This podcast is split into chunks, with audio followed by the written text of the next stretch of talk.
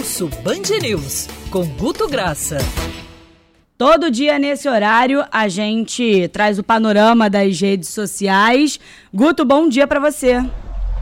Bom dia, Agatha. Joga a bola o que, que você quer iniciar o trabalho. Você que manda, você que distribui a bola aí. Você é o, o que era o Gerson no time do Flamengo para dar um tipo de saudade pro Felipe Moura Brasil aí, por favor. Salve Pinho, salve, salve, salve. Felipe, salve Agatha, salve audiência. Salve, Gu, tamo junto. Se inspira no tempo, Agatha Meirelles. O que que o, o que o calor do Rio Dá de licença Janeiro... que eu que sou o Gerson. Mentira. Desculpa, Gerson. Ué, mas o, o Diego não pode Tá assistir bom, também pode, de vez pode. em quando? Vai, me dá Se assistência. inspira no tempo. O que que o carioca faz quando tá um sol Praia. desse? A Vamos gente falar não, daquelas- não quer estimular a aglomeração, É. mas o carioca vai pra praia. E aí na praia você usa o quê? Se você for homem.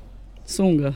Então, capite? Ah, agora. Não, é porque ah, sabe que o tema que o Pinho levantou é ambíguo para as nossas redes sociais hoje, né, Guto Graça? A gente vai falar da Funciona foto. pra aglomeração, É isso. pra praia, pra sunga Pra do sunga. Lula. Citou o Diego no meio, aí vem Bolsonaro, ou seja, vira aquele caldo que, que literalmente vira um programa a cara da rede social, falando de tudo e tudo misturado.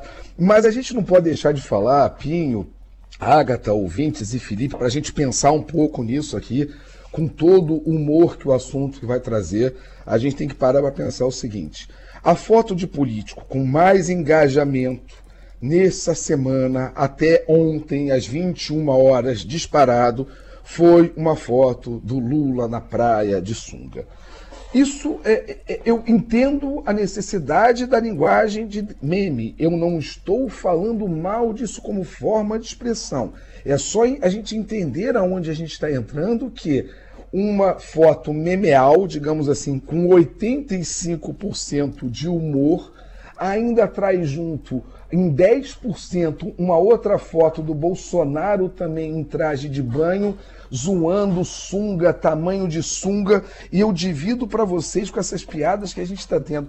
Isso é super maduro, Felipe. Me ajuda a pensar. É natural. Se a gente está vivendo esse momento da exploração quinta série total, por que, que a gente chegou nisso? Se é saudável, se eu só estou sendo um chato de ver dessa forma, se é, se é bom, eu não sei. Eu sei que achei estranho que um assunto com essa entonação política tivesse tanta essa força do humor, do meme e uma força devastadora de literalmente ter sido assim a foto mais comentada, Felipe. Olha, eu realmente prefiro comentar o que que a Petro, a- a- a- o esquema de corrupção da Petrobras eh, resultou para o Lula, eh, o que que houve de reformas eh, empreendidas pela OAS e pela Odebrecht no sítio em Atibaia que ele frequentou pelo menos 111 vezes, conforme foi eh, rastreado por meio dos seus eh, seguranças. Eu prefiro comentar o tweet dele sobre Getúlio, que está sendo, obviamente, é, rebatido aí por muita gente que sabe as barbaridades que foram cometidas naquela época. Prefiro comentar o tweet dele em defesa da ditadura cubana, que rendeu uma perda de popularidade naquelas semanas para ele.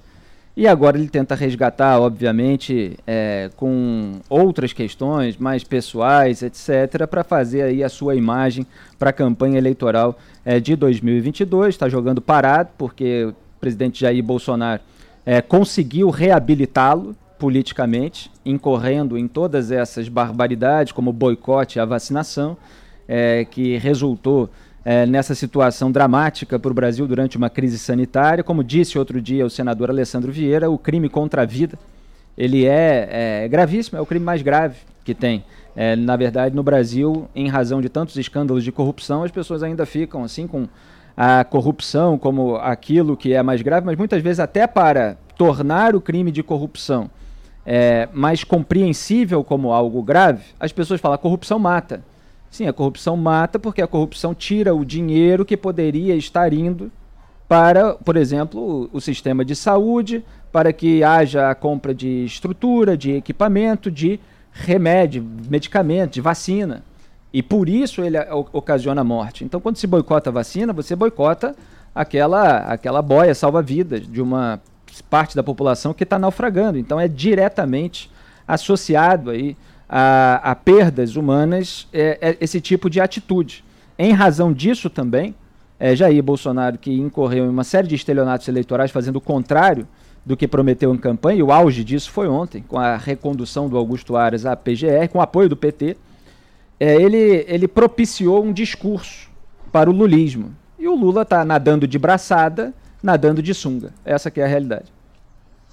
É, nadando de sunga com essa facilidade, que não está com facilidade é no Rio de Janeiro, e eu divido para tentar entender com vocês, porque é, são algumas coisas que a gente, quando lê o assunto dos dados de Covid no Rio, a gente às vezes parece que está vivendo um, um momento esquizofrênico, porque ao mesmo tempo que crescem os casos de internação, de relato de casos de internação, está falando de 2% de relação a uma semana anterior, cresce 4% solicitação que libere geral. Eu queria entender o que é esse libere geral. Porque a quantidade de informações, às vezes díspares, de atividades que já estão funcionando, e as pessoas vão para a rede para pedir que elas abram e falam, cara, você não está indo então. É quando é que vão voltar os cinemas? Aí você chega e fala, cara, já tem cinema abrindo. Ou seja, parece assim que alguém reclamando do que não está usando para querer usar. Ponto, legal. Agora, vacina. A gente chega, e talvez eu não sei se isso aqui tem uma relação direta ou não, que é o seguinte: a gente pode dizer que na semana ah, passada, as, as capitais, o Rio teve o maior engajamento favorável ao assunto vacina, seja cobrando, seja querendo, seja falando da pedindo terceira dose, ou seja, 90% de engajamento favorável de vacina. Ok. Só que quando a gente pega e analisa compartilhamento de imagens de aglomerações no mês de julho, 24 dias no mês de julho, e pega o mês de agosto, 24 dias, você tem relato de, de aumento de aglomeração de, de 15%. É muita coisa. Ou seja, o mesmo cara que acredita na vacina, que está cobrando a vacina, ele não acredita na, na, na, na, na não aglomeração, na marcha? Eu não sei. Pinho, você que fica trabalhando aí com a, com a Agatha nesse pulso, literalmente ouvindo o ouvinte, me ajuda a entender por que, que cresce essa aglomeração e, ao mesmo tempo, a, a, a, confiança na vacina. Será que estão acreditando tanto na vacina que já vale aglomerar? Vão testar, né? É, é. eu acho que tem também, Felipe, levantando a bola para você, um pouco do reflexo do nosso prefeito, Eduardo Paes, que sempre prega cautela, evitem aglomeração, evitem exposição desnecessária, mas na primeira oportunidade que tem, como trouxemos ontem na programação, vai para a roda de samba, se aglomera também. Não é o exemplo que se espera de um governante. É, e esteve envolvido aí no fim de semana também, mais uma vez, em um evento de samba. Tá. Agora ele aprendeu, depois da, daquele episódio um pouco mais. num passado um, um pouco mais distante, quando foi fazer uma gravação de um comercial e apareceu cantando sem máscara num é. bar, na época que nem liberada a roda de samba tava. Dessa vez está liberada, ele tava de máscara, tava cumprindo ali os pré-requisitos, mas ainda assim não é o exemplo. Então eu acho que é um pouco Exato. o reflexo disso, né, Felipe? Porque é o que as pessoas fazem também. Pedem vacina, se vacinam, mas ao mesmo tempo se expõem na primeira oportunidade que tem, como a gente viu fim de semana as praias lotadas. É, exatamente. Acho que a redução do atraso na vacinação, e eu prefiro falar assim do que avanço, porque eu ficou muito atrasada a vacinação, pelos motivos que a gente estava falando agora há pouco, ela gera uma maior confiança por parte da população, que nem sempre é uma confiança adequada. Muitas vezes há um desajuste aí, porque as pessoas podem ter tomado só a primeira dose e elas acabam é, se aglomerando de uma maneira é, inconsequente. Então cabe a nós todos aqui frisar que a pandemia ainda não está controlada no Rio de Janeiro. E o prefeito Eduardo Paes, é o que eu comentei ontem a respeito disso, o Pim colocou muito bem, ele deveria dar é, o, o, exemplo é, em todos os sentidos, né, tomando cuidado para que a sua imagem é, não acabe acarretando num comportamento ainda mais inconsequente, porque é o prefeito. E, e, a questão da imagem associada à autoridade pública, nesse momento de crise sanitária, ela tem uma influência por si só, é, que vai além é, da própria racionalização em, em, torno do tema, da justificativa que ele possa dar oralmente depois é, de que as imagens circulam. Então elas circulam, elas mostram, olha, o prefeito está ali curtindo a roda de samba, então todo mundo pode curtir.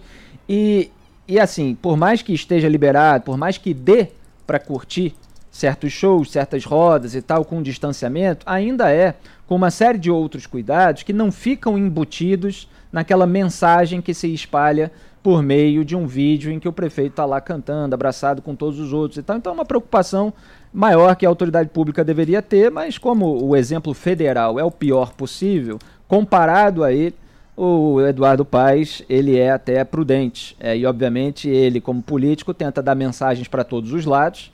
Então ele tem a mensagem da precaução, a mensagem da prudência, mas ele tem também a mensagem para a turma da música, ó, estamos voltando, os eventos estão voltando, para a turma mais bolsonarista, ó, é, não precisa também ficar fechado em casa e tal e a comunicação ela não é integrada como deveria ter sido desde o começo da pandemia. Guto, em relação à vacinação, vou trazer uma percepção das minhas redes sociais para ver se isso é, se estende para outras também, se você chegou a pegar isso em algum momento.